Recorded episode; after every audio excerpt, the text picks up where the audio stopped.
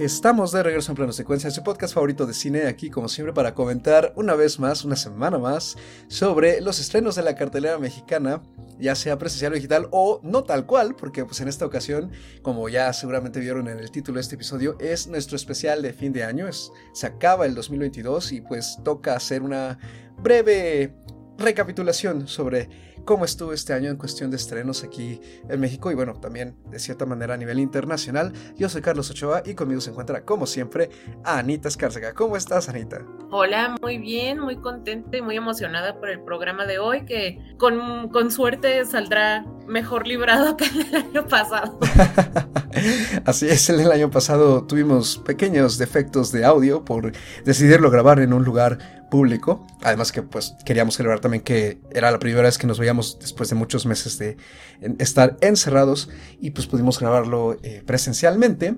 Y también aquí para completar como siempre este panel está Andrea Saucedo. ¿Cómo estás Andy? Hola, ¿qué tal? Muy bien, muy contenta. Como dice Anita, pues esperemos que, que salga mucho mejor que el año pasado con nuestros problemas técnicos, pero muy emocionada, ya listísima. Creo que fue un año bastante interesante, entonces aquí vamos a estar platicando de, de varias cosas.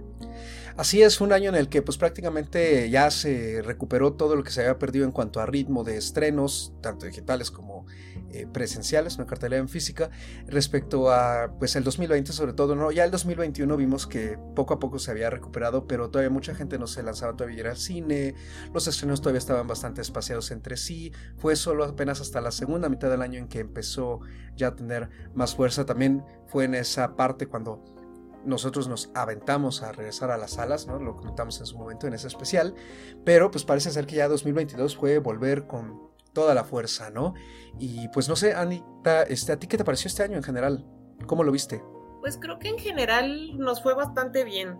Creo que no puse tantas cinco estrellas como otros años, pero en general creo que disfruté muchísimo la, la, oferta que tuvimos, sobre todo porque creo que ya llegamos a un punto en el que estamos como que igual las plataformas de streaming con los estrenos en cine, entonces pues hay muchísima más oferta de, de, cine que ver, ¿no? Que de repente también es un poco contraproducente porque ya a veces uno no sabe qué ver porque hay tantas opciones, pero creo que en general nos fue muy bien y tuvimos como pues muchas películas que ver, tuvimos muchas películas que nos gustaron mucho, creo que fue un, bastante, un, año bastante bueno para, para el cine, ¿no? En general. Yo creo que además hubo bastante producciones diversas, o sea, hubo versatilidad, propuestas bastante innovadoras, algunas, algunas otras eh, con aspectos técnicos también bastante ricos, ¿no? Interesantes.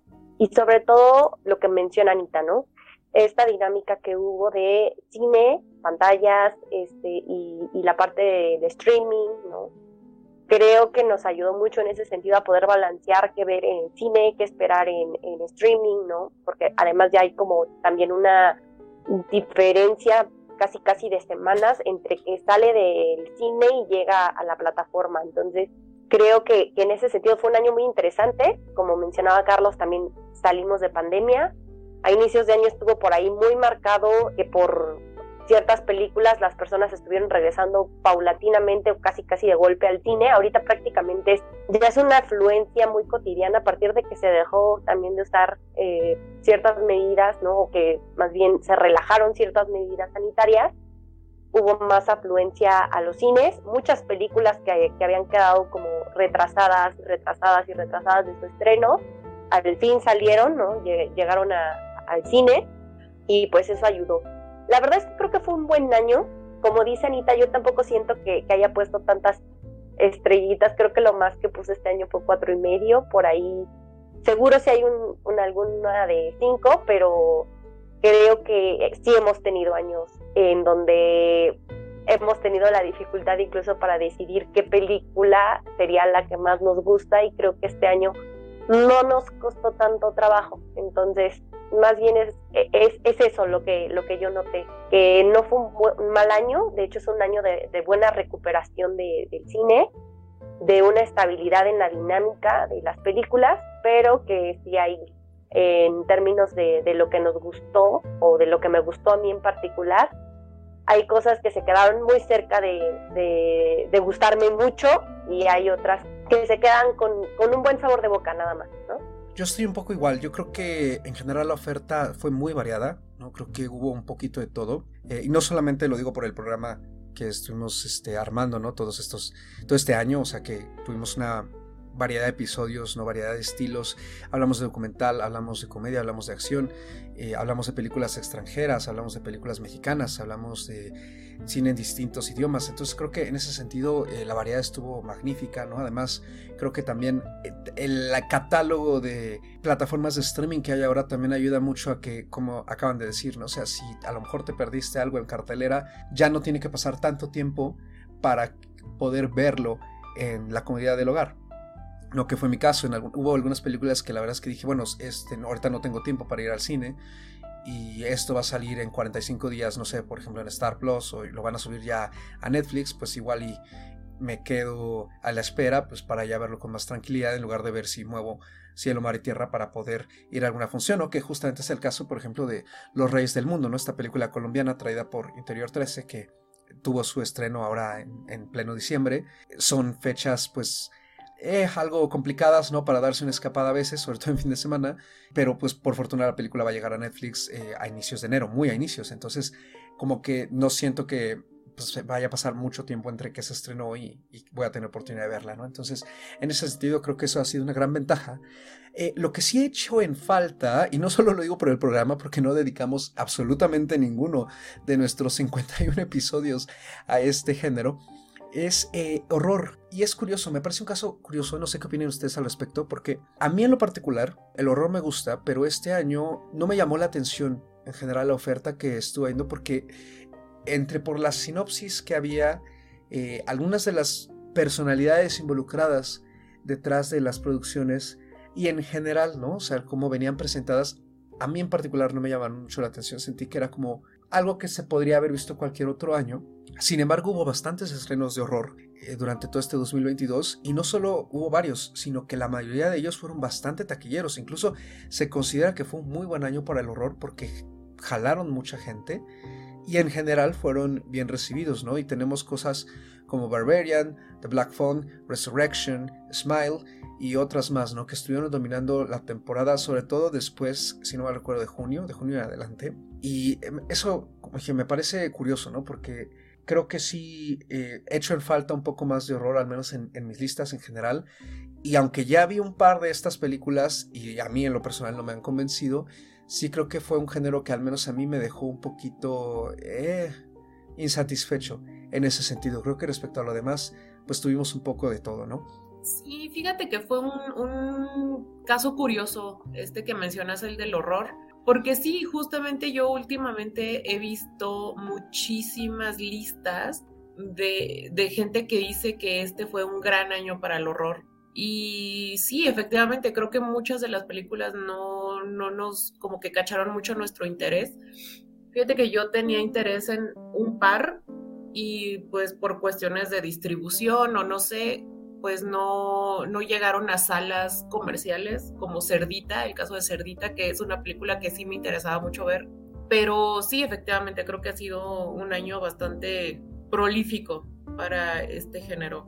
También digo, no, no, no voy a hablar por todos en este panel, pero sí creo que el horror no está nuestro, nuestro género, ¿no? No es nuestro género favorito.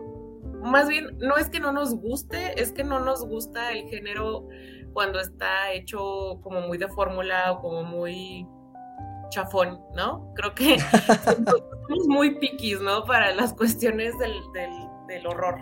Entonces es difícil que, que, alguna película de verdad nos guste cuando se trata de este género. Pero sí, creo que sí había, había propuestas interesantes, al menos no, no las hablamos en el, en el podcast, pero yo en su momento vi Smile y me gustó Mm, no voy a decir que me encantó, pero sí me gustó porque tiene al menos un guion interesante, ¿no? O sea, fuera del, del jump scare, fuera de, todas estas cositas muy de fórmula que, que tienden a hacer las películas de horror, es una película que al menos tiene una propuesta original, ¿no? Y eso me gustó. Y vi The Black Phone también, que también está, está, bien hecha, ¿no? O sea, creo que sí tiene ahí cosas que, que se pueden rescatar. Concuerdo con Anita. La verdad es que, eh, y algo que hemos mencionado mucho en el podcast, y al menos en mi caso particular, es que eh, este género a mí me cuesta mucho trabajo justo porque siento que es muy de fórmula, que está muy genérico, está muy estandarizado en muchos aspectos. O tenemos un asesino serial que masacra a gente tonta, pues es que se, porque se sienten las situaciones de verdad muy tontas cuando dices, claro, por supuesto, el personaje le va a dar muchísima curiosidad meterse en una cueva oscura, ¿no? Y se van y se meten. O sea, son cosas que a mí, al menos a mí me molestan, ¿no? Porque siento que juegan un poco con mi inteligencia, con mi paciencia y que no me están aportando nada nuevo. Entonces me cuesta un poco de trabajo ver las películas de horror y de terror justamente por ese tipo de planteamiento probablemente soy un poco de, o estoy mucho más eh, eh, inclinada hacia las propuestas que tienen que ver con lo sobrenatural, o que si bien hay asesinatos o hay en este caso eh, algún tipo de misterio, pues tenga un trasfondo un poco más elaborado, fuera de, de lo que decía Anita, ¿no? Del jumpscare, ciertos elementos muy marcados que hay de, de las películas de terror creo que justo por eso este año no, al menos yo vi lo que vi de terror, ya lo vi hasta el último, fue de lo último que dejé, y más, yo creo que por término de crítica, si le iba más o menos con la crítica, pues podía entrar por ahí en mi lista, lo vi, la verdad es que nada me convenció al 100%, hubo algo que me pareció un poquito mejor que otro, pero nada extraordinario, entonces en ese sentido, como dice Carlos, sí fue un, año un poco raro, ¿no? En, en, las charlas que tuvimos aquí, porque justo no, no abordamos el género, pero sí abordamos creo que otras cosas. Creo que dejamos también un poquito de lado el documental y, por ejemplo, sí sobresalió desde mi perspectiva al menos un poco más la parte de la animación. Por ahí tocamos algunas películas de animación y creo que otro punto a resaltar de este año es pues justamente el desfase, ¿no? Hay películas que justo no entran aquí ahorita, pero que estaremos platicando el próximo año, ¿no? Por temas de calendario y de estrenos en México. En efecto, el desfase pues siempre ha sido pues una problemática que, que a mi gusto, bueno, antes eh, creo que también ya lo dijimos esto alguna, alguna vez en otro episodio, este, creo que antes... Eh, eh, la situación de la distribución estaba más dispersa, más grave en todo sentido. A veces eh, se sentía que tardaban demasiado en llegar las cosas y ahora a veces también todavía se siente eso, pero creo que en general la oferta ha aumentado mucho, la variedad sobre todo. Entonces en ese sentido, pues a pesar de los desfases, vamos, hay muchas cosas que ver de todas maneras, ¿no? Entonces es cierto, TAR no ha llegado, por ejemplo, eh, o bueno, llegó de una forma muy limitada por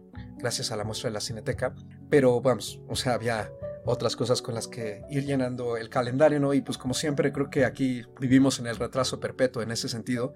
Es cierto, o sea, hubo cosas que, que llegaron y que no pudimos ver y en cuanto, digo, ya para ir cerrando este comentario sobre el género de horror, eh, a mí también me pasó lo mismo, o sea, creo que eh, lo que he visto de horror este año, estoy igual que tú, Andy, empecé a verlo en las últimas dos semanas, ¿no? Antes de grabar este programa, ¿no? Ahora que empezó diciembre, y la verdad es que me he topado con lo mismo que tú, o sea, creo que ha habido un par de ahí eh, de las que he visto que me han resultado pues cumplidoras, ¿no? En cierto sentido. Quizá un poquito autoindulgentes, eh, que son Barbarian y X. Creo que son dos estrenos más que decentes, ¿no? Cada uno con su propuesta. Pero pues sí, en efecto no me terminan de convencer al 100%. Eh, fuera de que pues están para pasar el rato, ¿no? y otro par que he visto por ahí, la verdad es que no, no me han convencido en absoluto. Todavía me falta ver, por ejemplo, Black Phone, pero pues la verdad es que tampoco es como que me atraiga tanto eh, la premisa en general, quizás solo por Ethan Hawke, pero pues ya se verá, o sea, creo que así ha pasado en otros años también, que quizás se queda un género un poco detrás. Estoy de acuerdo con lo que comentas respecto a la animación, creo que es un género que rescatamos bastante, a pesar de que pues, obviamente no podemos dedicarle un programa al género, vamos, cada mes, ¿no? Pero sí, eh, creo que las películas que seleccionamos, aunque no fueron tantas, eh, llamaron mucho la atención y creo que cada una tiene aspectos particulares que pues sirvió comentarlos en su momento, ¿no? En, particular, eh, pues le, hicimos un programa a Apolo 10 y medio y también a Flick, que creo que son dos eh, de los programas más notorios que grabamos este año y también dos de las películas más notables que vimos este año y pues recientemente armamos también uno para eh, la versión de Pinocho de Guillermo del Toro Y pues yéndonos un poco hacia ese punto, ¿no? O sea, las películas que a lo mejor se nos fueron y queríamos ver. Eh, Anita, ¿a ti qué te habría gustado ver este año y no alcanzaste a ver por una u otra razón? Ay, pues mira, ahorita tengo varias en mente. Un par son recientes, pero una de plano es de inicios de año y es así, se me ha pasado, pero por negligencia pura, que es Bergman Island, que me parece que se estrenó creo que desde enero de, este año y nomás no la he podido ver, no, no me he hecho como el espacio, ¿no? El espacio además mental también para, para verla. Otra película que es un poco ya más reciente y que tampoco he tenido chance de ir a ver es esta de, Menu, que no sé, de repente cuando vi el trailer como que pensé que podría ser interesante, pero como que no me llamaba tanto. Pero de repente empecé a ver como que mucha crítica que le estaba yendo bastante bien. Entonces picó mi curiosidad, pero pues ya sabes, por cuestiones de tiempo y agenda no he tenido chance de irla a ver tampoco. Y otra que, bueno, esa creo que se estrenó hace muy poquito, es Armageddon Time, que tampoco he tenido chance de verla. Es que luego esas películas que se estrenan justamente el fin de semana de Navidad, luego dices, ¿a qué hora las veo, no? ¿Tú, Andy? Yo tengo también como Anita una de inicios de año y que, híjole, me ha dolido mucho no, no tener tiempo. Más que tiempo, eh, creo que es como el mood de sentarme con toda la paciencia del mundo a verla que es la tragedia de Macbeth, de la que ustedes hicieron un programa muy padre, lo escuché porque no estuve yo presente. Es una película a la que le tengo muchas ganas desde que oí el podcast cuando, cuando ustedes platicaron sobre ella y no más no he podido verla, pero antes de que acabe el año yo, bueno, no, no prometo, pero espero que, pueda hacerme el tiempo para, para verla con toda la paciencia y con toda la atención que, que una película así merece. Y creo que otra igual es de apenas eh, estreno este mes, que es La fiebre de Petrov, que es eh, esta película del mismo director de Leto, ahorita no tengo presente eh, el nombre, pero que justo vi Leto hace poquito, también se habló en el podcast hace mucho tiempo cuando estuvo por ahí en la cineteca y recuerdo muy bien que también ustedes hablaron muy bien de la película, Anita le gustó mucho, la vi, me gustó también, la, acabo de ver. Y creo que es una película que, justo cuando anunciaron que iba a llegar a la cineteca la compartí porque tengo muchas ganas de verla. Creo que me va a gustar también bastante. Y es una película que, que estuve esperando de que la anunciaron hasta el momento. Sí, yo también tengo varias por ahí que, bueno, en teoría me propuse verlas antes de que terminara el año y algunas ya las he podido ver. Creo que mi visionado de estas últimas dos, tres semanas del año, eh, pues ha sido muy dispar porque hay cosas que pensé que me iban a gustar, la es que no me gustaron. Y otras que no, no esperé que me gustaran y pues me gustaron a secas, ¿no? En general. Pero dos que sí se me fueron y que lo mismo que tú, Anita, o sea, es por negligencia y... Pero creo que también tiene mucho que ver, justo como dices Andy, es el humor, ¿no? O creo que son de esas películas que tienes que mentalizarte que vas a verlas porque la propuesta claramente no es eh, ligera, ¿no? Son películas eh, densas que requieren tiempo, sobre todo, y también pues ningún tipo de distractor y a lo mejor estar como con cierta paz mental o no sé, o no tener tantas cosas en la cabeza, que son Vortex de Gaspar Noé y Memoria de, ay bueno, este señor, el que tiene un nombre muy complicado de pronunciar, pero que bueno, están en movie, eh, junto con Leto, por cierto. Y Memoria es un estreno de la primera mitad del año. Estuve en la Cineteca en febrero. También vino, creo, con una muestra eh, el año pasado. No, no recuerdo en este momento. Pero se estrenó en febrero y pues Vortex recientemente llegó a Movie. Entonces sí, este, son dos películas que yo tengo muchas ganas de ver, eh, sobre todo Vortex, porque creo que lo que propone Gaspar Noé ahora, pues vamos, es muy conocido por hacer este tipo de, bueno, no thrillers, pero viajes sensoriales muy intensos y muy psicodélicos y aquí su propuesta es completamente distinta, ¿no? Seguimos a una pareja de ancianos ya en edad muy avanzada que parece ser que ambos están lidiando con las consecuencias de la demencia. Y la película dura más de dos horas, como dos horas y tanto, entonces creo que sí eh, tiene todas las eh, peculiaridades de ser una película algo pesada. Y pues sí, no he podido hacerme el tiempo para verlas eh, tal cual todavía, pero espero en estos días que no hay tanto ajetreo, espero poder ya sentarme a verlas con tranquilidad. Y pues ahorita que seguimos ¿no? hablando de películas que, que queremos ver o hemos querido ver, también hubo películas que vimos en general, ¿no? Pues nuestros visionados personales y que pues por distintas razones, más que nada la agenda, ¿no? Como dije, no, no se pueden hacer tantos programas, no nos da la vida. Pero también hubo películas que vimos y pues que desafortunadamente no pudimos dedicarles algún espacio para hablar sobre ellas, pero que algunas de esas eh, sí las llegamos a recomendar al menos al final de alguno de los episodios. Eh, ¿Cuál tuviste tú, Anita, que hayas visto y pues no pudimos comentar? Bueno, yo creo que han de haber sido varias, ¿no? O sea, yo creo que todos vemos mucho más cine del que realmente platicamos en el podcast, porque pues pasa por, por una votación. Pero yo la que más recuerdo, que, que, me gustó muchísimo y que yo creo que me hubiera gustado platicar de ella un poquito más, es esta película de Henry Selick, eh, Wendell and Wild, que está en Netflix de hecho porque, o sea, yo creo que Henry Selick tiene como en su haber eh, muchas grandes producciones de animación que están en el imaginario, De la gente, que están ya como parte de una cultura cinéfila y Wendell Wild pues no, no se queda atrás. Pasó de, de cierta forma desapercibida por el hecho de no haberse estrenado en cine y a lo mejor eso le restó pero creo que es una película que está a la altura de cualquiera de sus otras producciones. Vale muchísimo la pena, ¿no? O sea, creo que es una película que, está a la altura de Nightmare Before Christmas, que está a la altura de, Coraline.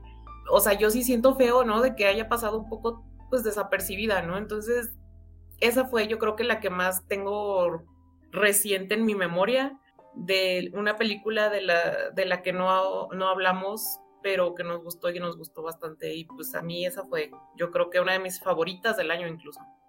En mi caso, tengo al menos unas tres, cuatro que no hablamos, que alcancé a ver también un poco sobre la recta final del año.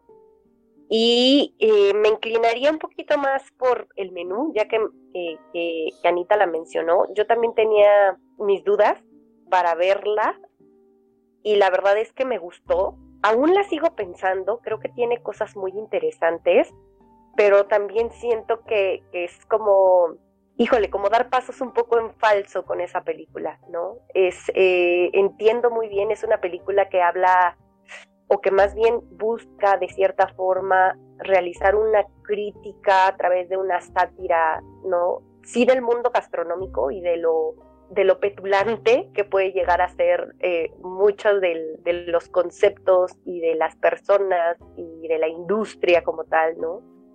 Así como en, el fashion, ¿no? En todo este, en la moda, ¿no? En, estos mundos, eh, pues claramente son para clases muy privilegiadas, ¿no? En donde pues estás hablando de millones y hablas de chefs y de reconocimientos, etcétera, eh, creo que esta película de El Menú se enfoca justamente en hacer una sátira de eso y también una metáfora ¿no? de, muchas otras cosas que, ocurren justo en las clases privilegiadas. Creo que no es para todos en el sentido en que entiendo por qué puede haber crítica negativa y también entiendo la crítica positiva, pero sí es una película complicada en, el sentido del humor, pero rescato mucho las actuaciones, rescato varios diálogos y escenas y es una película, insisto, ¿no? Que, que me pareció bastante interesante. La sigo pensando, pero me parece que es, que, es uno de, de, esas otras películas que, que, se estrenaron, de las que no pudimos hablar, porque también estuvo muy poco tiempo en cine, según yo, pero que eh, yo diría que, que, por ahí si la pueden ver, la vean. Y, y justo creo que, que da mucho de qué pensar es que siempre pasa, ¿no? Que algunas de las películas que más nos gustan por alguna razón pues no las podemos acomodar. También nos ha pasado incluso que no están disponibles eh, tal cual, o sea, el año pasado lo vimos con Zen Mod, que eh, aquí llegó nada más a iTunes y sigue de momento nada más en iTunes, eh, con el título de Salvando Almas. Y bueno, a mí este año también hubo algunas por ahí que me habrían gustado también platicar. Eh, hubo una en particular que también por todo este asunto internacional, pues no sé, no, no, como que me daba un poco de paranoia, ¿no? Este, dedicarle un programa. eh, que es el documental eh, de Daniel Roger de Navalny, que se enfoca justamente en seguir al líder de la oposición rusa, Alexei Navalny, quien está actualmente en prisión. Y pues lo sigue alrededor de todos estos eventos que se relacionan a su envenenamiento, ocurrido el 20 de agosto del 2020, cuando viajaba de Tomsk a Moscú en el que de repente eh, se sintió mal y pues eh, resultó que fue envenenado con un agente eh, conocido como Novichok, que era un arma que se utilizaba en la época de la Guerra Fría. ¿No? Es un inhibidor de colinesterasa y pues el documental sigue no solamente un poco de sus antecedentes como político y activista, sino también lo que estaba haciendo antes del envenenamiento, el envenenamiento en sí y su recuperación, así como una vertiginosa investigación que él arma junto con el equipo documental y su círculo de allegados para descubrir quién está detrás de ese envenenamiento. Y algo que me gustó mucho del documental es que eh, no es tal cual este, vamos, eh, típico eh, reportaje, ¿no? Con cabezas hablando, como suelen decir, y una leyenda abajo, sino tiene mucho dinamismo, de cierta manera está inspirado en el tipo de videos que él y su equipo han subido a lo largo de todos estos años para hablar sobre pues, los distintos problemas políticos y de corrupción que hay en la Rusia actual. Tiene un toque de humor muy sardónico y al mismo tiempo tiene un cierto rapport, ¿no? Como en primera persona él habla mucho eh, a la cámara para tratar de conectar también con el espectador y creo que eso a mí me gustó mucho me gustó la dirección y creo que lo más pues, eh, impresionante y emocionante también es este momento cumbre, eh, digamos lo que sería como una especie de final de segundo acto o ya el tercero, en el que él toma un papel pues, muy activo en estar investigando e interrogando de una forma muy discreta y muy peligrosa también a las personas involucradas en todo este atentado. A mí me pareció un momento, wow, o sea, me, me heló la sangre y me tuvo al borde del asiento a pesar de que la estaba viendo en mi sala, ¿no? Y pues la película la pueden encontrar actualmente en HBO Max. Tuvo su estreno en el Festival de Sundance del año pasado en enero y pues consiguió distribución justamente gracias a HBO y pueden encontrarla ahí. Y creo que es un documental que, que vale la pena ver sobre todo eh, si les interesa la política internacional y pues también para entender un poco más eh, sobre lo que pasa en Rusia, ¿no? Es una de las películas que, más he disfrutado también de este año, está en mi lista de hecho de, lo mejor del año y pues no pudimos dedicarle un programa. Y hubo otra este, particular que, bueno, no es de lo que yo dijera, uff, creo que, creo que incluso un programa habría estado un poco más, o quién sabe, ¿no? Creo que al final cualquier película puede fácilmente armarse una discusión alrededor de ella. Pero hubo esta pequeña comedia francesa que se llama Antoinette eh, dans les Cévennes, Antoinette en las Cevenas, que se estrenó en Movie, estuvo más de la mitad del año ahí, eh, que llegó aquí con el nombre de Vacaciones contigo y tu mujer, sobre una profesora eh, de primaria que tiene una relación prohibida con un padre de familia de una de sus alumnas y ella, cuando salen de vacaciones los chicos, ella quiere vacacionar con él. Él le dice que no puede porque tiene que vacacionar con su esposa y con su niña, justamente en las Cevenas, unas montañas allá en Francia donde hay paseos en burrito y pues unas vistas, ya se imaginarán, muy bonitas sobre de la campiña francesa. Y pues la maestra decide eh, pues volver a tomar esta decisión intrépida de alcanzarlo. En las Cevenas se da una serie de, ¿cómo le llaman esto? Este, comedia de comedia de enredos, más bien, es una comedia de enredos en las que pues ella termina estando en donde no debe estar, con un burrito que no lo obedece, se pierde y además tiene que estar tratando de ocultar la relación porque pues Ulala se encuentra ahí con la esposa del amante y la esposa quiere ser su amiga prácticamente, ¿no? Entonces creo que es una comedia bastante entretenida, ¿no? Quizá simplona, pero a mí me gustó mucho. y creo que también hubo una falta de comedia este año, un poco. Y esta en particular, no sé si fue por el momento en que la vi, pero me sacó muchas risas y se me hizo además bellamente filmada. Y pues ahora sí vamos como con el premio mayor, ¿no? De este programa, que es justamente hablar sobre cuáles fueron nuestras películas favoritas de este año. Y pues, Anita, ¿cuál fue tu película favorita? Tu estreno favorito de este 2022. Ay, ay, ay, ay, nos estamos poniendo ya en este plan. Mm, mira, yo anoté tres en mi lista, mi top 3 del año. Empiezo por el tercer lugar, que sería The Northman. esta película que vimos que a, inicios, mediados del año, de Robert Eggers, que creo que fue un consenso bastante general, creo que a todos nos gustó mucho esta película. Y bueno, también como mencioné al inicio, este año no puse tantas cinco estrellas como me hubiera gustado. The Northman fue una de las pocas que tuvo sus cinco estrellas y por eso es que llegó al tercer lugar del año. En segundo lugar, y esta película yo la había tenido en mi primer lugar y la tuve que bajar. Ah, caray. Así es, la tuve que bajar no porque me dejara de gustar, sino porque fue desbancada totalmente.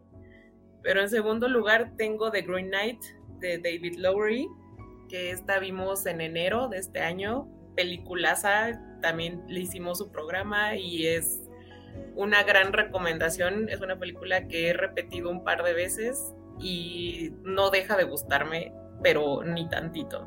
Y mi primer lugar es After Sun de Charlotte Wells, que todavía no le hemos hecho su programa, pero próximamente lo tendrá. Yo esta película la vi pues cuando se estrenó en el cine. Híjole.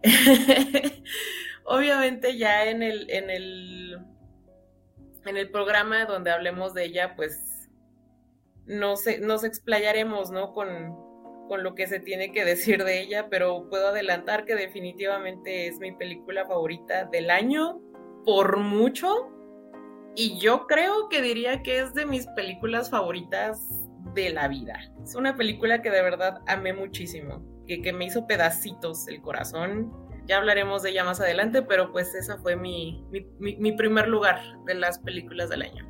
Andy. Yo estoy muy complicada ahí porque también me gustó mucho Afterstone, pero todavía por temas que platicaremos en ese programa que menciona Anita, no, puedo, no la puedo meter como tal en mi top 3, pero me parece que, que lo lograría fácilmente. Me, también me parece una película maravillosa en, en muchos aspectos. Y yo ahorita eh, pondría justamente en ese top 3, primero, bueno, igual como Anita, ¿no? en este caso, híjole, es muy complicado, pero a mí me gustó muchísimo Comón Comón. esta película por ahí que platicamos con, con Joaquín Phoenix, ¿no? De, de un tío que tiene que cuidar a su sobrino, mientras su madre, la madre del niño, eh, tiene que lidiar con ciertos problemas del padre del niño, ¿no? Problemas psicológicos. Me pareció que tiene una sensibilidad enorme. Es una película que, que vuelve favorita, igual así como Anita que dice de, After Sun, para mí también Common Common se vuelve una de mis favoritas de, de la vida. Eh, es una película que, que me gusta mucho.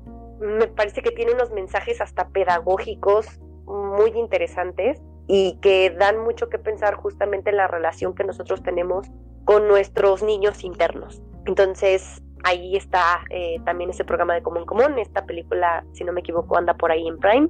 También tengo es, Sin Novedad en el Frente, que esta película también la hablamos ya en la recta final del año, este remake, eh, o más bien la versión alemana de, de esta historia, que nos encantó y nos maravilló en muchos aspectos, sobre todo la parte técnica, la parte visual, la forma en que se realiza la adaptación, las actuaciones, y la crudeza que, tiene para hablar justamente de, estos temas de bélicos, que, bueno, podrían resultar ya muy repetitivos, ¿no? Hablamos justo de eso en, el programa en el que la platicamos, pero que eh, justo esta versión alemana eh, nos da un montón de cosas, ¿no? Que, no habíamos visto ni en la primera versión, en la versión eh, estadounidense, ni en muchas otras películas que se hicieron posteriores, ¿no? Sabemos que hay grandes clásicos del cine bélico, pero esta es una de las historias que fueron pilares para que este género se desarrollara. Entonces, vaya, está en Netflix, es una película que además está contendiendo en círculos de premio y me parece que, en ese sentido es uno de, de los mejores estrenos que hemos tenido en el año. Y también voy a resaltar, igual que Anita, esta película del Caballero Verde. En ese programa también del Caballero Verde hablamos de del cine de fantasía, de la belleza de los paisajes, de los colores, las tomas, de la historia. Vaya, esta película nos pareció maravillosa en todos los aspectos y la verdad es que es una de las películas que más disfruté este año de ver, ¿no? Es eh, en ese sentido y con la que probablemente a nivel creativo y de imaginario con la que más conecté. Entonces me pareció importante rescatarla eh, en ese aspecto y sí es, es una maravilla. Ah, es que siempre genera como mucha emoción, ¿no? Tratar de elegir tres películas. Eh, yo no lo tenía muy claro en general, siempre me cuesta y últimamente siento que me cuesta bastante. Eh, pero de la selección final que, que suelo hacer, eh, hay tres películas a las que estoy regresando, ¿no? Una de ellas no la he vuelto a ver desde que la comentamos. Las tres películas tuvieron su programa también dedicado a ellas, entonces, vamos, creo que escuchándolos fácilmente ahí se puede saber, ¿no? Cuáles son las razones por las que me gustan tanto. Me, me cuesta ordenarlas un poco, pero en sí, eh, en tercer lugar pondría de momento a la Gran Libertad, ¿no? que la comentamos por ahí de agosto, eh, nos acompañó Alessandra Rangel, que también nos ha acompañado ya en otros programas, y esta película que fue contendiente a Mejor Película Internacional en la pasada entrega de los Oscar, ¿no? ahora, en febrero del 22, por parte de Austria, eh, hecha por Sebastián Meis y protagonizada por Franz Rogowski, que pues creo que da una actuación maravillosa y aparte el tema que trata y cómo lo expone, ¿no? esta búsqueda de la ternura que comentamos mucho en esa discusión, la volví a ver ahora a finales de noviembre, inicios de diciembre, y pues me sigue pareciendo una historia sumamente bella y creo que además está súper bien filmada y pues sí creo que es uno de los estrenos más bonitos que hemos tenido en el año, me pareció un estreno muy humano. En segundo lugar, aquí es que, híjole, me cuesta ser bien objetivo, pero la volví a ver también para cuando la charlamos en su momento en junio y la verdad es que me sigue gustando. No es lo que más me gusta de su director, pero sí es de lo que más aprecio de su filmografía. Y también en ese programa, pues como ya dije, eh, hablamos largo y tendido de ella, que es Undine. Esta película también protagonizada por Frank Rogowski, acompañada por Paula Beer, a quienes pudimos ver en Transit, de Christian Petzold, y que pues es una reescritura sobre el mito de la Ondina y cómo todo su legendario está adaptado o modernizado de cierta manera para explorar un poco los límites del amor, la obsesión y también la libertad, ¿no? De cierta forma, ¿no? La libertad de dejar ir a quienes amamos o darlo todos, ¿no? También, Anita, tú dijiste una palabra muy importante en ese programa que fue el sacrificio. Entonces, eh, me parece también una película muy bella. Le admiro muchísimo que es una película que fue filmada con bajo presupuesto y sin embargo se las ingenia para tener buenos efectos visuales y momentos muy icónicos. También creo que es una de las películas más románticas que he visto últimamente. No se me quita de la cabeza ese, esa transición entre Undine y se me fue ahorita el nombre de, del protagonista, este, pero vamos, cuando van juntos caminando por la ciudad y se van abrazando, o ese momento que comparten en el tren. Y pues en primer lugar, y ya muy brevemente para no sonar repetitivo, pondría de momento este, al Caballero Verde, la leyenda del Caballero Verde, que como ya bien dijeron está en Prime.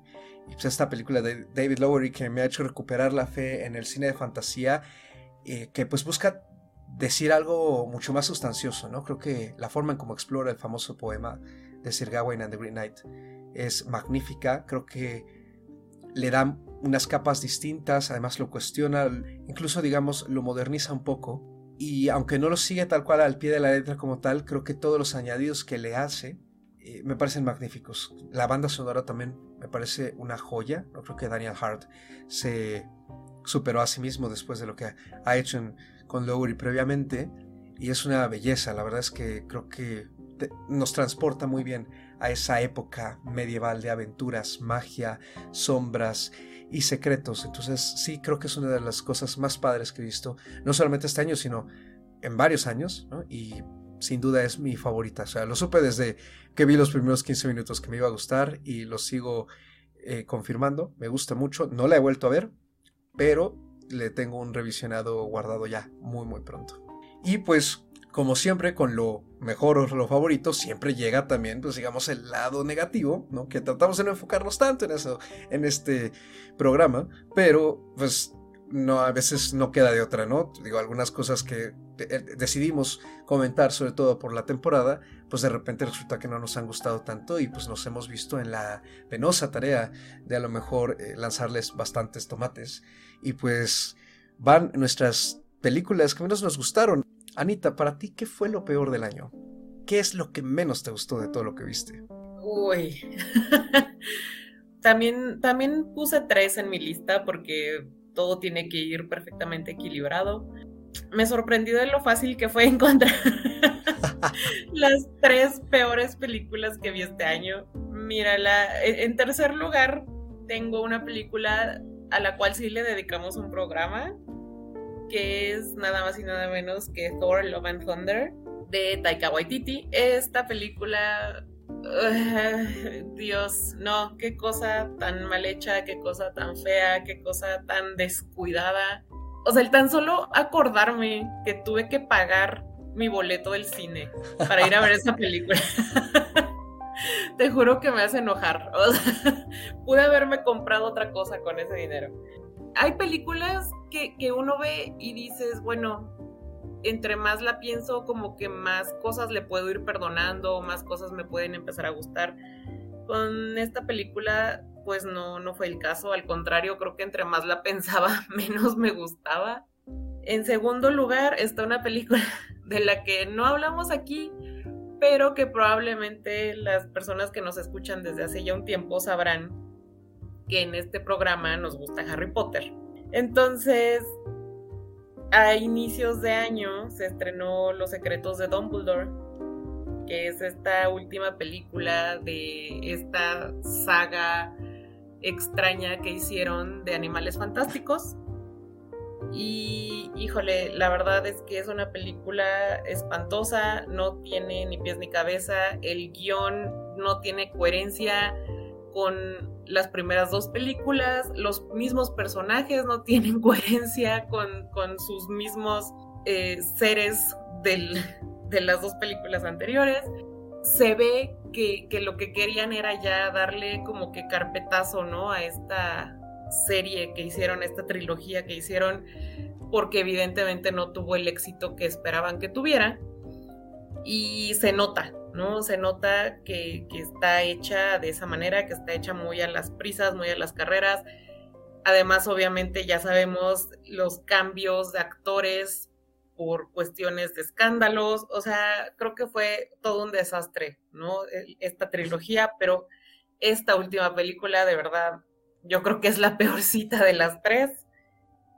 Y en primer lugar, híjole, está esta película que honestamente yo, no le recomendaría a nadie que la busque, pero pues si, si gustan, está en Netflix.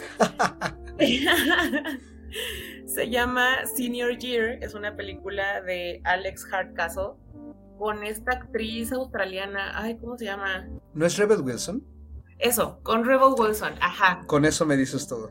Sí, sí, no, es una película. o sea, yo, yo llegué a ver esta película porque así como a veces necesitamos entrar en un mood muy específico, en estar en un estado de ánimo, en un estado mental muy específico, para ver una película, pues que ya sabemos que es densa o que sabemos que es larga o que sabemos que, hay que pensarle, que hay que estar como maquinando, ¿no? Hay veces en que nuestros cerebros están como que totalmente en otro lado y dice, por favor, dame algo ligerito. Y entonces yo un día estaba ociosa en mi sillón pensando en algo ligerito que ver y encontré esta película. Y Dios no, qué cosa, qué cosa tan horrenda de verdad. O sea, me parece que la premisa en sí de la película es muy tonta. La hechura no le ayuda, pero para nada.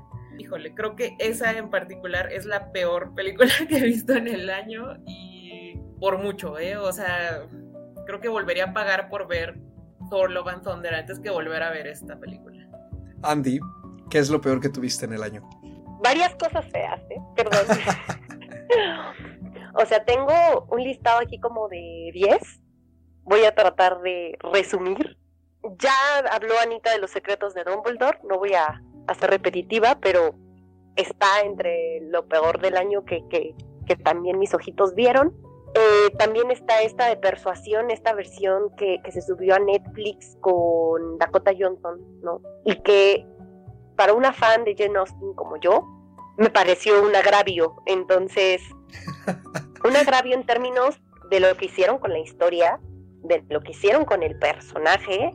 Y de verdad, eh, he visto muchas versiones de adaptaciones de novelas de Jane Austen la mayoría cumplen, ¿no? Como que se mantienen muy fieles a el guion, bueno, más bien a la historia, a los diálogos, a la relación de los personajes.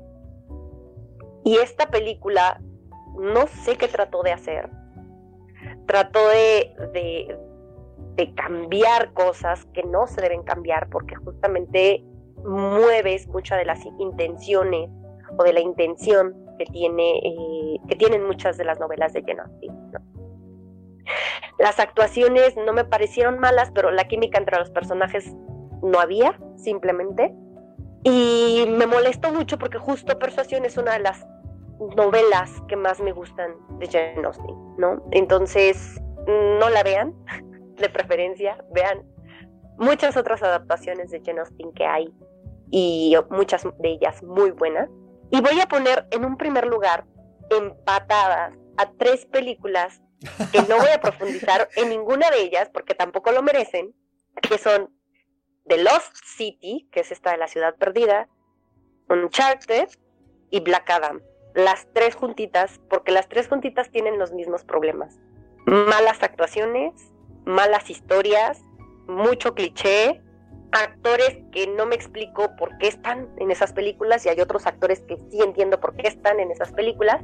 Mucha flojera en las actuaciones en general, cero química entre los personajes, no son ni para divertirte, o sea, que tú digas, bueno, al menos tiene buenos chistes en la película, tampoco, son muy malas, o sea, sí, sí me parecen una pérdida de tiempo específica, como que si las van a ver, son películas que no son para dedicarles toda la atención, ¿no? Como dice Anita, a veces uno tiene la ociosidad y dice que habrá algo ligerito y le pone clic a alguna de estas películas porque se supone que son acción, aventura, este, a lo mejor cierto romance, como en el caso de Lost City, y te vas encontrando con que ni siquiera para efectos especiales buenos sirven para mí esas tres películas están entre lo peor que vi del año, pero en el número uno, por lejos de varias, de varias otras que, que sí sabemos que están malitas. Afortunadamente no las platicamos en el podcast, ¿no? Para no gastar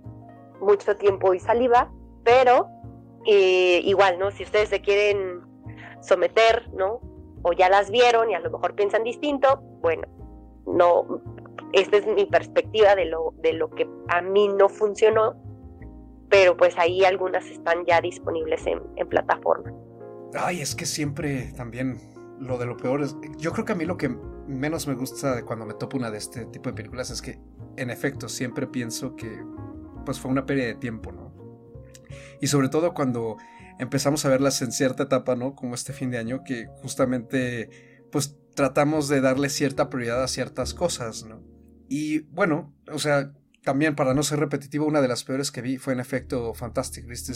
Los secretos de Dumbledore. O sea, estoy completamente de acuerdo con lo que tú ya comentaste, Anita. Es un despropósito. Con todo, me sigue pareciendo que la segunda es aún peor. Porque creo que en esta, no recuerdo si hubo tanta exposición, creo que no. Pero esta, la verdad es que están igual de mal las dos. O sea, no, no hay a cuál irle, ¿no? O sea, sí, son completos adefesios. O sea, no se sostienen para nada y esperemos que ya haya sido el fin ¿no? de esta extraña desviación que le dio al universo mágico de Harry Potter y que de momento se quede en lo que ya fue. Y pues se sigue explotando la mercancía y pues si la JK quiere seguir escribiendo eh, pues, cosas raras, pues que lo siga haciendo en Pottermore o algo así, ¿no? Porque la verdad es que creo que... O que se dedique mejor a hacer sus novelas de, de detectives este, y que deje un poco en paz este universo porque ya ha sido retocado bastante. No, en efecto, no la vean. Está en HBO Max, pero no la vean. otra película que también para mí fue un despropósito fue justamente Thor Love and Thunder. No me pareció una absoluta pérdida de tiempo. Eh, digo, ya hemos comentado aquí largo y tendido en este, en este podcast cuáles han sido nuestras impresiones con Marvel eh, desde que terminó la etapa ¿no? de la Guerra del Infinito. Y pues en ese programa expusimos bastante bien las razones de por qué Thor Love and Thunder no funciona en absoluto. Eh, yo me reafirmo en lo que dije en esa discusión. Creo que sí es lo peor que he visto del MCU en todo sentido. O sea, visual, narrativo, actoral. Creo que no sirven absolutamente para nada. Es una película que no me aporta nada. Alguien ya quite a Waititi del MCU, por favor. Aléjenlo de la silla de la dirección. Y pues en efecto, creo que tampoco lo recomiendo y pues bueno, esa la encuentran en Disney Plus. Y pues otra que no sé si sea la peor que he visto, porque la verdad es que sí, también me cuesta un poco ordenarla. Sí creo que la peor que he visto es Thor Love and Thunder. Pero una que no se comentó aquí, y, pero digamos, estuvo en boca de en las redes sociales durante pues unos días, ¿no? Sobre todo en su estreno. Y sí llegó aquí a México también ahora en septiembre o octubre, si no mal recuerdo. No sé qué tanto duró en cartelera porque la verdad es que no le puse mucha atención. Eh, pero es esta película que se llama Bros, de Nicholas Stoller, escrita y protagonizada por un, supongo yo, cómico y podcaster y pues, de cierta manera influencer, no sé quién sea, la verdad yo no sabía de su existencia, eh, se llama Billy Eichner y que pues tiene, se estuvo vendiendo mucho, sobre todo en las redes, como esta película que busca darle a la comunidad LGBT eh, su rom-com tal cual debe ser, ¿no? Inspirada también en tratar de jugar con los elementos que hacen a las películas de Hallmark, películas de Hallmark, ¿no? Y como que darles la vuelta. Spoiler, eh, no les da la vuelta, al contrario, creo que la película no hace más que caer en los clichés de los cuales, según esto, busca salir. Pero sí me parece que además que está filmada con justamente el estilo Hallmark, ¿no? Y todas las deficiencias de una película hecha para televisión con cero talento y con cero cuidado técnico. Creo que lo peor y lo más insufrible es justamente su protagonista. Eichner no es buen actor. Claramente el guion está escrito para que su personaje se luzca en todo sentido. Es un personaje irritante, eh, nunca está en paz con nadie, siempre está discutiendo, nada le parece, siempre tiene la razón y su forma de ver el mundo es excesivamente cerrada entonces cuesta mucho empatizar con él como protagonista. Y también cuesta mucho creer cómo es que el muchacho con el que él entabla una relación se quedaría con él. O sea, es que, ¿quién se quiere quedar con alguien así? No, o sea, creo que sí. creo que es una película solamente hecha para fans del podcast de este señor. O que ya lo sigan de su, digamos, carrera de comedia, supongo, ¿no? De stand-up o algo así, no sé exactamente a qué se dedique, pero la verdad es que sí, me parece que fue una absoluta pérdida de tiempo y es, está entre lo peor que he visto este año. Entonces, esa no ha llegado a ninguna plataforma todavía, pero si llega y la ven y con el póster que circuló también bastante y el título de Bros, no la vean, por favor, no pierdan su tiempo, porque además creo que para hacer romcom está larguísima, dura más de dos horas, no la hora y media que creo yo debería durar y eso ya es mucho. Pero pues volviendo a temas más felices, vamos ahora a enfocarnos un poquito más a lo local aquí con este querido podcast. Quería preguntarles cuál ha sido su episodio favorito de todos los que grabamos desde el especial de Harry Potter hasta este. Mira, mis programas favoritos siempre son los que compartimos con, con algún invitado especial, porque nuestros invitados siempre son lindísimos, ¿no? Entonces, yo creo que son los programas que más disfruto grabar. Obviamente no, no digo que ustedes no sean lindísimos, que no disfrute grabar con ustedes.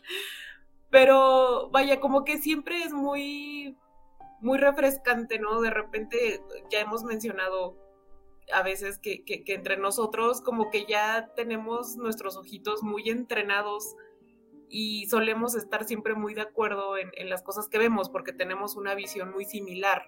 Entonces, como que siempre es muy refrescante de repente traer como una persona externa y que también nos, nos comparta, ¿no? Como, como su visión de las cosas. Entonces, mis programas favoritos para, grabar, porque me la pasé muy bien grabándolos, porque me divertí mucho grabándolos, uno fue Wakanda Forever, que grabamos con Edith, Y el otro fue el de La Gran Libertad, que ya mencionaste, Carlos, que lo grabamos con, la, con Alessandra, que también me pareció un programa súper bonito, súper tierno, que Alessandra sacó como mucho jugo de esta película, que de por sí ya nos había gustado mucho, ¿no? Pero con sus comentarios como que se le sacó todavía más carnita, ¿no? A la película, que ya tiene bastante. Entonces, creo que esos fueron mis dos programas favoritos del año comparto mucho con Ana en, ese sentido. El tener invitados, vaya, enriquece muchísimo la charla, nos ayudan a ver pues cosas que quizá nosotros no vemos, ¿no? O no sabemos, porque muchos de ellos ya tienen eh, experiencia eh, en otros aspectos, ¿no? Muy relacionados al cine. Y yo diría que entre mis programas favoritos, igual por ahí tengo dos. Uno es el, justo el del Caballero Verde, por muchas de las cosas que platicamos. Antonio estuvo con nosotros de, invitado, platicando. En ese sentido, eh, disfruté muchísimo porque también para mí fue aprender, ¿no? Y, creo que además como nos gustó mucho la película, abordamos muchos otros temas eh, sobre el género. Entonces me pareció que fue una plática muy, muy interesante. Y yo diría que otro de los podcasts que, disfruté muchísimo este año fue el de Buena Suerte, Leo Grande. Fue un programa muy divertido, también de mucha reflexión y creo que además el tema se prestó para que también nosotros platicáramos y expusiéramos muchas otras cosas, ¿no? Además de la película en sí. Además de que la película también nos gustó, que nos sorprendió de, cierta forma, no era una película que, estuviera haciendo muchísimo ruido, sino que fue una película pues con un estreno pues bastante en cines muy casi casi selectos, ¿no? No estuvo en todas las salas, pero que nos gustó mucho, ¿no? Y, y, además no es que la película sea una comedia, pero creo que, que nos divertimos mucho también platicando sobre muchos aspectos de, de la misma. Sí, yo estoy totalmente de acuerdo. Creo que los programas en los que tenemos invitados eh, siempre tienen una calidad muy especial porque justamente salimos un poquito, ¿no? De que ya nosotros tres nos conocemos bastante entre sí con nuestras opiniones como para más o menos darnos una idea de que, ah, esto no me va a gustar o esto le va a gustar a Andy y Ana, ¿no? Y así, ¿no? Entonces creo que cuando tenemos otras personas invitadas al programa, siempre se da una dinámica muy, muy padre y además aprendemos muchísimo. Y pues uno que me gustó mucho es el especial que grabamos con Rebeca sobre subtitulaje, que fue pues un poquito inusual. Eh, porque fue algo pues un poco más despegado en sí del análisis de películas que hacemos aquí, eh, bueno, análisis entre comillas, ¿no? De lo que comentamos y fue como una especie de entrevista, ¿no?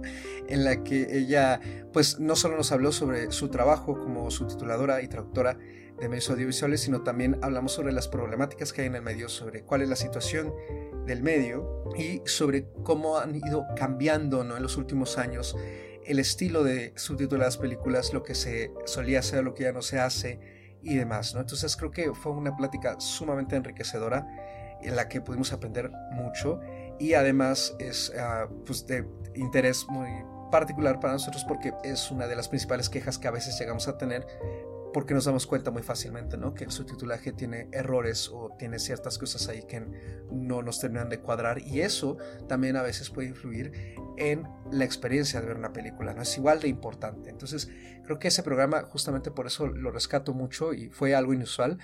Y también otro que me gustaría rescatar fue justamente no solo el del Caballero Verde, que también es de mis favoritos, sino el de Batman. Porque creo que la manera en que platicamos con Alessandra ahí fue creo yo, distinta. Y además de que me gustó mucho cómo con ella ya hemos grabado varios programas, pues como cada uno ha sido distinto, ¿no? Como cada uno tiene una dinámica peculiar que como que se enlaza mucho a la película de la que estamos hablando. Y esa fue otra película que yo disfruté mucho, ¿no? Está en mis películas favoritas de este 2022. Entonces fue un programa que disfruté muchísimo grabar. Y así como también tenemos programas favoritos, pues bueno, hay otros aspectos, ¿no? De las películas que comentamos y que forman parte importante de este podcast, ¿no? Para quien seguramente ya lleva tiempo siguiéndonos.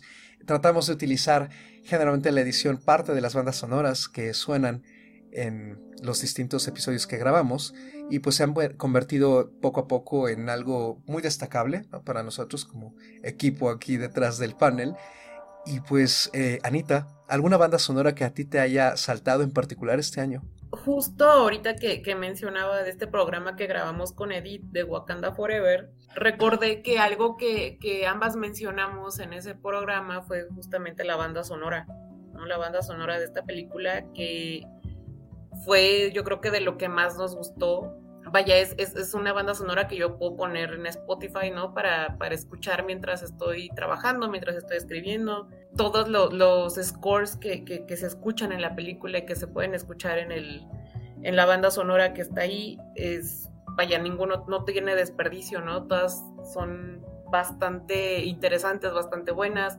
La, la, esta banda sonora tiene, tiene algo muy particular que tiene varias colaboraciones muy interesantes, no nada más con artistas afroamericanos, sino con artistas de hecho africanos.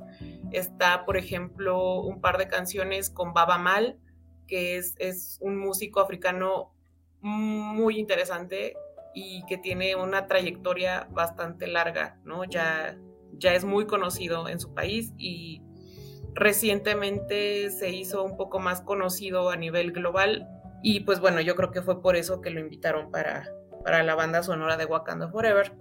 Pensando en banda sonora como scores y música en general, pero pensando en soundtrack, eh, estoy pensando también en Elvis, esta película que vimos también a mediados de año, que, que a Carlos no le gustó, pero que a Andy y a mí nos gustó mucho. Y justo algo de lo que me gustó fue el soundtrack porque no son nada más las canciones de Elvis Presley, sino que son modificaciones y son, son como colaboraciones nuevas, ¿no? Con, con artistas más modernos. También es un, es un soundtrack que, que pongo, ¿no? Para escuchar así de normal. Entonces creo que esos dos fueron mis, mis favoritos del año. A ti, Andy, ¿con cuál soundtrack te quedas? Híjole, yo estoy como Anita. La verdad es que disfruté mucho el de Black Panther. Me pareció como dijo Anita, eh, muy interesante, eh, pues no es una mezcla, pero sí más bien las personas que estuvieron involucradas, las colaboraciones que, que, hubo para llevar a cabo eh, pues toda esa música, me, me, gustó bastante y también con Elvis estoy súper de acuerdo, aunque Carlos no, pero creo que, que además me gustaría justo resaltar de Elvis es que hicieron ahí una mezcla entre eh, música, ¿no? Eh, o canciones de Elvis con otras canciones, o sea, con otros cantantes en otros géneros, Elvis en sí, ¿no? Entonces me parece que, que, que juega muy bien, ¿no? Con todo el estilo y con todo el planteamiento visual que, que tiene la película, ¿no? Me parece que acierta mucho eh, en ese aspecto y eso también te hace valorar mucho al cantante en sí, ¿no? Entonces me, gusta mucho en ese aspecto. Y la que voy a resaltar, eh, como justo, ¿no? Eh, para hacer una aportación en este caso, y que probablemente es con la que me quedaría para propósito de este especial, es con eh, toda la música en este caso que se utilizó para el documental del verano del soul, que por aquí ya lo estuve mencionando en un par de episodios, lo recomendé. Es, una, eh, es un documental que está en Star Plus.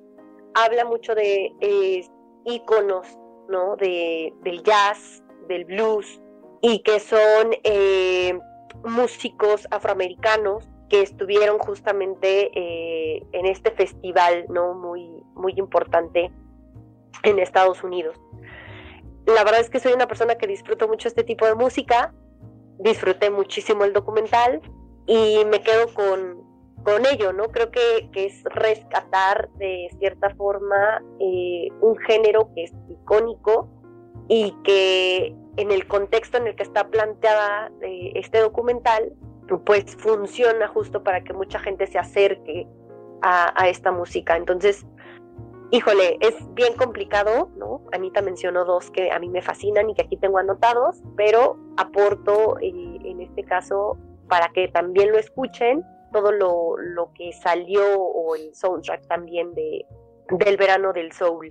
Ay, pues yo respecto a soundtracks, la verdad es que me cuesta trabajo porque como que de alguna manera, creo que esto también ya lo he explicado antes, o sea, los soundtracks no, no me suelen llamar tanto la atención cuando es una selección de canciones, salvo que hay algo en particular muy fuerte en la escena, entonces como tal, no tengo un soundtrack eh, que me haya gustado mucho así en el año, a lo mejor sí hay alguna canción por ahí, pero eh, en todo caso, bueno, no, y esto ni siquiera es de este año, es del año pasado, o sea, por alguna razón tengo muy grabada eh, Living on a Prayer de Bon Jovi por lo que vimos en esa secuencia en The Lost Daughter, ¿no? que la comentamos en enero, pero pues, es un estreno del año pasado, pero solo se me quedan como cosas así, ¿no? Pero sí tengo muchas eh, preferencias respecto a las bandas sonoras en general este año y creo que ha habido unas bandas sonoras muy peculiares que en general me han gustado mucho, pero sin duda mi favorita es lo que hizo Michael Giacchino para Batman. Me parece que es una banda sonora bellísima, muy melancólica, encaja perfectamente bien con la propuesta que tiene Matt Reeves. Creo que además está utilizada en momentos muy puntuales en la película para que justamente esos momentos se queden grabados en la memoria del espectador. Y es una banda sonora a la que he vuelto una y otra vez a lo largo del año. Entonces la verdad es que sí, me ha gustado muchísimo. Esa, y creo que la escucho pues casi cada semana, ¿no? O sea, sí es de las que más me han conmovido. Y creo que esa es una palabra y con la que yo la escribiría, sin duda. Es conmovedora. Me parece que es muy, muy buena propuesta. No sé si vaya a llegar más allá en esta temporada de premios, no lo creo. Me da la impresión de que está un poco olvidada, quizá porque se estrenó pues ya tiene varios meses. Pero esto que ha hecho Yaquino fácilmente podría ser para mí su mejor banda sonora. Y otro soundtrack que también eh, me resaltó mucho es el de La Mujer Rey, que también tuvimos un programa sobre esa película en y la banda sonora también tiene toda esta influencia africana que incluso por momentos me recordó a lo que hizo Hans Zimmer con El Rey León. Y creo que también fue un soundtrack que me pareció como muy pintoresco. La única desventaja que yo le encuentro es que pues la versión digamos para escuchar eh, las melodías y los tracks son sumamente cortos para mi gusto. O sea, hablo de la mayoría dura un minuto, un minuto y medio. Y creo que podrían haber estado mejor distribuidos para que duraran un poco más y hubiera un mayor enlace, creo yo, entre las canciones como tal, no son pocas las melodías que duran más y que se pueden disfrutar como con más tranquilidad, no sé, cuando apenas estás apreciando una ya terminó y sigue la otra, entonces creo que eso es eh, un punto débil que yo le encuentro, eh, vamos, como presentación de disco, por así decirlo. Y otro trabajo que creo que también me gusta bastante es lo que hizo Hans Zimmer para Top Gun Maverick, que también es una película que comentamos aquí, y aunque es una colaboración pues variada, ¿no? Está él, Lady Gaga también apoyó en la composición del soundtrack. Son varias personas las que están ahí detrás. Hay ciertas melodías, en particular el interludio de Penny, que a mí me gustaron mucho y también me quedo con ellas y se han vuelto pues canciones que he estado escuchando constantemente a lo largo del año. Y pues ya para ir cerrando este breve especial, eh, una escena favorita que hayan tenido. Es, es difícil, ¿no? De repente pensar como en nada más una escena o en una secuencia favorita, pero creo que sí, este año hemos visto al menos un par de películas en las que incluso lo hemos mencionado, ¿no? En, en el programa. Y me vienen a la mente dos en particular. La primera es la escena inicial de Athena, esta película francesa que vimos en Netflix de Romain Gabras. La película en general creo que no salió tan bien librada, ¿no? En el programa, pero la escena inicial es maravillosa, ¿no? Es este plano secuencia perfectamente realizado y que, tiene muchísima fuerza, tiene muchísima potencia y te, atrapa desde el inicio, ¿no? O sea, es, es, una secuencia inicial pensada, está realizada para, para atrapar a su audiencia desde el inicio. Y pues pensando en secuencias iniciales, pues también vimos otra película que tiene una escena, una secuencia inicial preciosa y quebrantadora, que fue Sin Novedad en el Frente, eh, esta película que también platicamos de Edward Berger.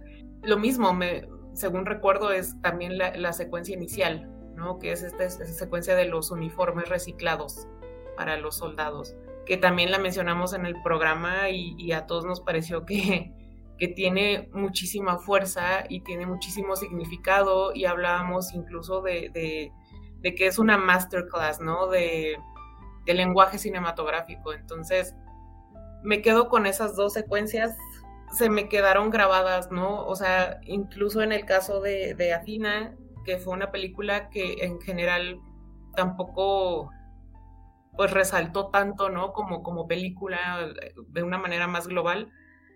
Al menos creo que sí logró captar mi atención con esta escena inicial y vaya, creo que es, algo que, que, resaltaría, ¿no? De ambas películas. Tú, Andy, ¿con qué escenas te quedaste de este año? Fíjate que yo me quedé igual con Sin Novedad en el Frente, como dice Anita, cuando la mencionamos en el podcast, hablamos del impacto que tiene, que ya de entrada esa escena se marcaba la diferencia entre la versión o la primera versión y esta. Es muy notorio ahí el planteamiento, el impacto que genera, ¿no? Esto de, los uniformes, la forma en la que la cámara justamente sigue todo y lo que nos va contando, lo que decimos, ¿no? A veces no necesitamos palabras para entender todo un mensaje que es eh, justo como dice Anita, una, pues una secuencia que te llevas ¿no? en, en la mente.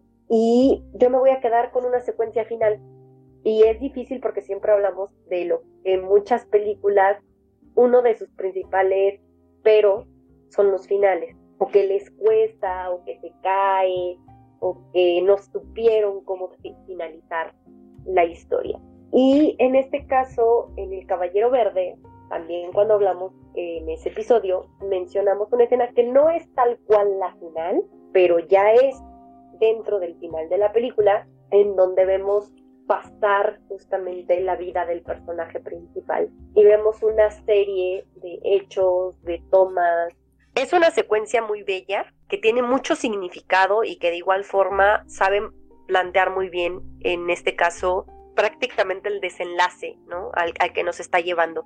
Entonces me quedo mucho con, con esa secuencia porque siempre hablamos de lo difícil que resulta terminar o darle un toque final a una historia que convenza y que nos llene como espectadores. Y creo que en este caso esa secuencia lo logra muy bien y por eso es otra de las razones por las que esta película me parece que es una película súper redonda, muy bien hecha de principio a fin. Ay, pues yo una de las secuencias que más me han gustado, ya la comenté, que fue justamente la de Ondine, estas, tanto la escena del tren como esta secuencia en la ciudad. También me gusta mucho el final del Caballero Verde y hay varias cosas ahí que en general me gustan. Tiene momentos visuales muy muy fuertes. De hecho, a mí me gusta mucho la escena en la que llega el Caballero Verde, ¿no? A este festín en la mesa redonda con el rey Arturo.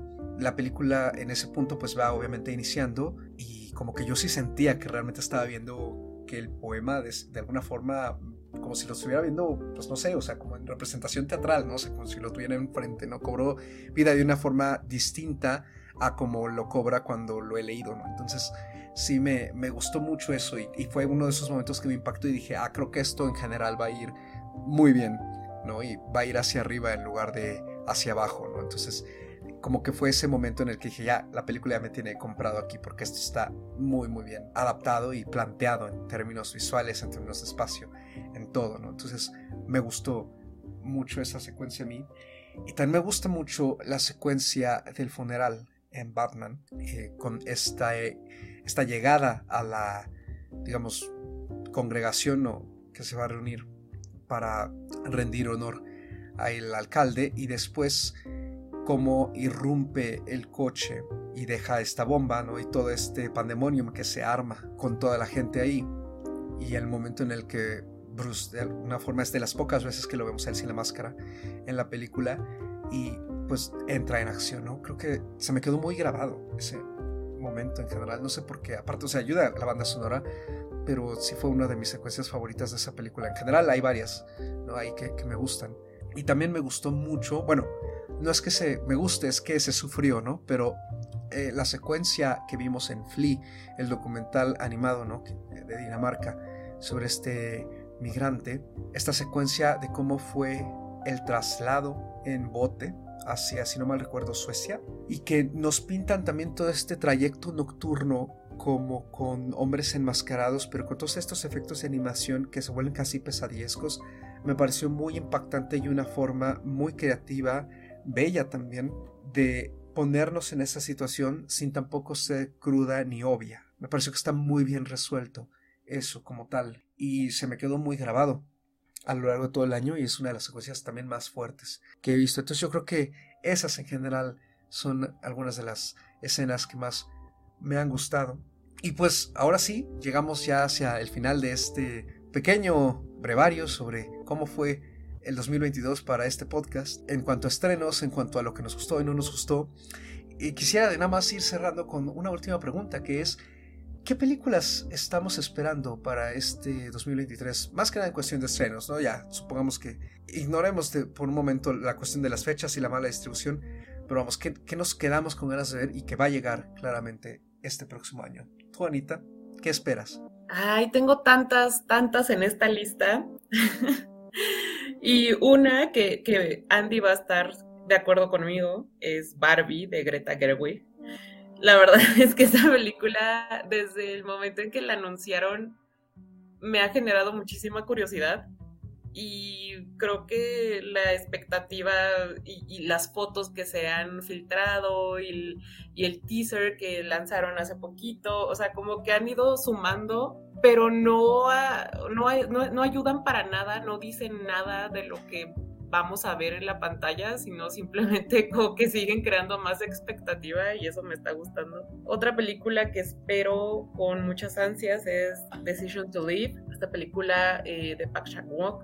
Estoy esperando también The Whale, The Fablemans, Triangle of Sadness, Banshees of Inisherin. Vaya, creo que hay, hay una lista bastante amplia, ¿no? De, estrenos para el próximo año. La mayoría son como para inicios del año porque todavía no estamos muy seguros de qué más va a llegar. Vaya, creo que creo que se ve muy bien, ¿no? O sea, creo que se deja ver, al menos está creando bastante expectativa varias de estas películas. Ay, no sé, es que yo creo que cada año nos pasa lo mismo, ¿no? O sea, cada año estamos como con mucha expectativa de qué es lo que va a llegar y muchas veces sí se cumple, ¿no? La, expectativa que tenemos, otras veces, por desgracia, no, pero yo diría que al menos de las que a nosotros le, les echamos el ojo con cierta anticipación, creo que, que, solemos tener bastante buen tino, ¿no? En lo que, en lo que esperamos con, con ganas para el próximo año. ¿Ustedes qué opinan? ¿Ustedes qué esperan para el próximo año? Hay varias de las que ya mencionaste, Anita, justo también yo las tengo claramente Barbie vamos a ir con todo el outfit, ya, ya lo tenemos bien planeado, ¿no? Como vamos a ir a ver Barbie, por ahí los estaremos compartiendo cuando, cuando el día llegue. Así es. Y eh, yo añadiría justamente, bueno, Decision to Live, Dar, The Whale, eh, por ahí está Babylon, aunque Carlos ya, ya nos va a soltar aquí el, es que le está yendo malísimo en Estados Unidos, a cada rato no lo pone. Entonces, pues con todo y todo, la verdad es que yo tengo eh, muy en claro ¿no? las ambiciones de Demian Chazelle, entonces es una película que, que, tengo bastantes meses esperando, pero yo creo que la que más he estado esperando todo el año es Broker de, de Coreda, actriz principal, bueno, no es la actriz principal, más bien es la actriz secundaria, me encanta, es una actriz coreana que también me ha sorprendido mucho porque ha sabido crecer muy bien en su carrera. Como actriz es su debut, ¿no? En, películas de este estilo. Y la verdad es que estoy muy, muy ansiosa porque además ya hemos hablado aquí del amor que Anita nos, nos inculcó por Coreda. Entonces, ya Coreda está muy metido en mi corazón y la verdad es que creo yo que el 2023 va a ser un año muy, muy, muy prometedor en términos de películas, en términos de, cine internacional, de plataformas, de, la inversión que se está haciendo en diferentes niveles, incluso de animación por ahí está Spider-Man Across Spider-Verse. Y pues esperemos que todas estas películas, la mayoría las vamos a platicar aquí, aquellas que no lleguemos a platicar, pues ya saben que por ahí estaremos rescatándolas de ser posible pues a fin de año o en nuestras redes para que sepan eh, qué, estamos eh, opinando, cuál ha sido nuestra percepción de estas, ¿no? Pero yo, yo siento que el próximo año va a ser un año muy prometedor en el cine y creo que con la competencia y la inversión que hay entre los estudios, entre las plataformas, por llevar eh, contenidos, creo que, que nos va a beneficiar mucho el próximo año. Estoy de acuerdo, creo que justamente por como vimos este año 2022, el próximo pues, va a venir igual de cargado, si no es que más, y yo espero que en general con la misma variedad, o sea, lamentablemente eh, la mayoría de los estrenos internacionales eh, pues, se van confirmando conforme avanzan los meses, no tanto con anticipación como pasa con los estrenos comerciales hollywoodenses tipo Marvel, ¿no? que ya tiene todas sus fechas, o cosas como justamente Barbie o Oppenheimer, que ya tienen muchísima espera y la fecha se puso desde el año pasado, si no es que antes, ¿no? Y justamente eh, a mí algo que yo no esperaba hasta ahora que vi el tráiler fue el tráiler de Oppenheimer, que es lo nuevo de Christopher Nolan, que a mí en particular últimamente Nolan me ha complacido, pero no me ha impresionado. Y bueno, Tenet, aquí no sé echarlo, pero vamos, este sí creo que fue eh, un paso muy hacia atrás, muy, muy hacia atrás en muchas cuestiones. Entonces, eh, creo que me interesa ver eh, a Nolan yéndose un poquito más hacia lo realista y dejar de lado la ciencia ficción. Y con Oppenheimer, la verdad es que pues yo no sabía qué pensar, pero ahora que vi el tráiler creo que espero bastantes cosas. Soy muy fan de Killian Murphy. El elenco se ve atascadísimo de nombres que aquí apreciamos mucho, entonces me intriga. La verdad es que sí, sí me tiene de cierta manera emocionado. Otra de las que espero muchísimo es justamente la que tú ya mencionaste, Anita, la de Martin McDonagh, The Banshees of Inisherin, eh, porque le ha ido muy bien y además eh, McDonagh nos gustó mucho no, se comentó aquí porque pues, este programa todavía no nacía, pero nos gustó mucho eh, Three Billboards Outside Ebbing, Missouri. Y además soy muy fan de Embrujas, entonces como que esta reunión entre Colin Farrell y Brendan Gleeson me emociona mucho porque sus personajes en esa ocasión me parecieron magníficos y aquí aunque no son los mismos también creo yo que pueden rescatar una química similar pero ya también influenciada por el paso de los años, lo que claramente se ve que es eso, la, eh, la esencia, digamos, de la trama. También tengo muchas ganas de ver Close, esta película que se va a estrenar en el movie pronto ya, si no en enero, quizá en febrero. Yo creo que se va a ir para febrero porque justamente Afterson llega el 6 de enero, entonces creo que se están guardando los estrenos fuertes como uno al mes. Y otra que vi el tráiler y me llamó mucho la atención y está siendo entre las favoritas hacia película internacional y también ya Cine Caníbal, si no mal recuerdo, anunció que la van a traer a México, todavía no se sabe cuándo, pero la van a traer es eh, Holy Spider de Ali Abasi sobre una periodista que investiga una serie de asesinatos seriales en la ciudad de Mashhad, en Irán, y que en general parece ser que le ha ido muy bien. Y vi el tráiler también hace como un mes y no sé, algo tuvo que me atrapó mucho. Entonces eh, la espero bastante, así como pues, algunas otras que, que se nos han ido, algunas de las cuales ya pudimos ver, pero digamos que lo que espero es la charla, justamente porque creo que va a haber mucha riqueza en ellas, como Tar y Corsage, que parece ser que sí se va a estrenar en México no solamente quedó como estreno de la muestra y que pues Andy y yo ya pudimos ver. Habrá que esperar que si sí se estrena, le haremos programa a ver qué opinas tú aquí, Anita. Y, pero sí, estoy completamente de acuerdo. Creo que pinta para ser un año igual de variado, con excelentes historias, excelentes propuestas y quizá algún que otro traspiés, probablemente más del lado comercial, pero pues ya se verá conforme vayan avanzando los meses. Con eso nos vamos. Muchísimas gracias como siempre por estar escuchando este programa, por escuchar cada uno de nuestros episodios si es que nos han seguido fervientemente a lo largo del año, si es que se han unido a nuestros escuchas eh, recientemente, pues muchas gracias por darnos la oportunidad de acompañarlos un poco en la charla cinéfila. Y pues este programa, por supuesto, no sería lo mismo sin todas las personas que hemos invitado aquí este año. Así que un muy especial saludo a Rebeca Jiménez, a Edith Sánchez, Carolina Caballero, Antonio Guerrero, Iván Romero, Bela Valladares y Alessandra Rangel, que nos acompañaron en diversos programas, en diversas películas y que compartieron el panel en algún momento este año con nosotros. Y pues ya nada más para despedirnos, eh, ¿dónde nos encuentran, Anita? Pues a mí me pueden encontrar en Twitter o en Instagram como arroba animalceluloide. Ya saben que yo no tengo nada más que hacer, entonces ahí me encuentran siempre. A mí me pueden encontrar en Twitter o Instagram como arroba Padme. Ahí estoy compartiendo pues, memes, información de cine, de deportes y eh, también por ahí en Letterboxd, si quieren ver eh, las listas que, he hecho de año con año de lo que me ha parecido lo mejor del año, por ahí también estoy en Letterboxd como Andrea Padme. Muchas gracias siempre por sus comentarios y como dice Carlos, también gracias por, por escucharnos. Y a mí me encuentran en Twitter como arroba mrcarlos8 en dígito y una A minúscula y en Letterboxd me pueden encontrar como Carlos Ochoa y supuestamente me encuentran con ese mismo handle, el de Twitter. Entonces ahí pueden ver lo que comento en general sobre cine, música libros, la vida y demás. En Letterboxd, por supuesto, seguir los visionados que llevo, sobre todo ahora en diciembre con todo el fin de año y las listas que tengo ahí armadas también, algunas de las cuales tienen eh, pues estrenos sobre las muestras de la Cineteca y demás. Entonces, con todo gusto serán bienvenidos o bloqueados según sea el caso y este programa como todos los demás lo pueden encontrar en sus plataformas de podcasting favoritas, en general ya estamos en todas, simplemente nos fuimos de Anchor, pero pues bueno, nos expandimos un poquito.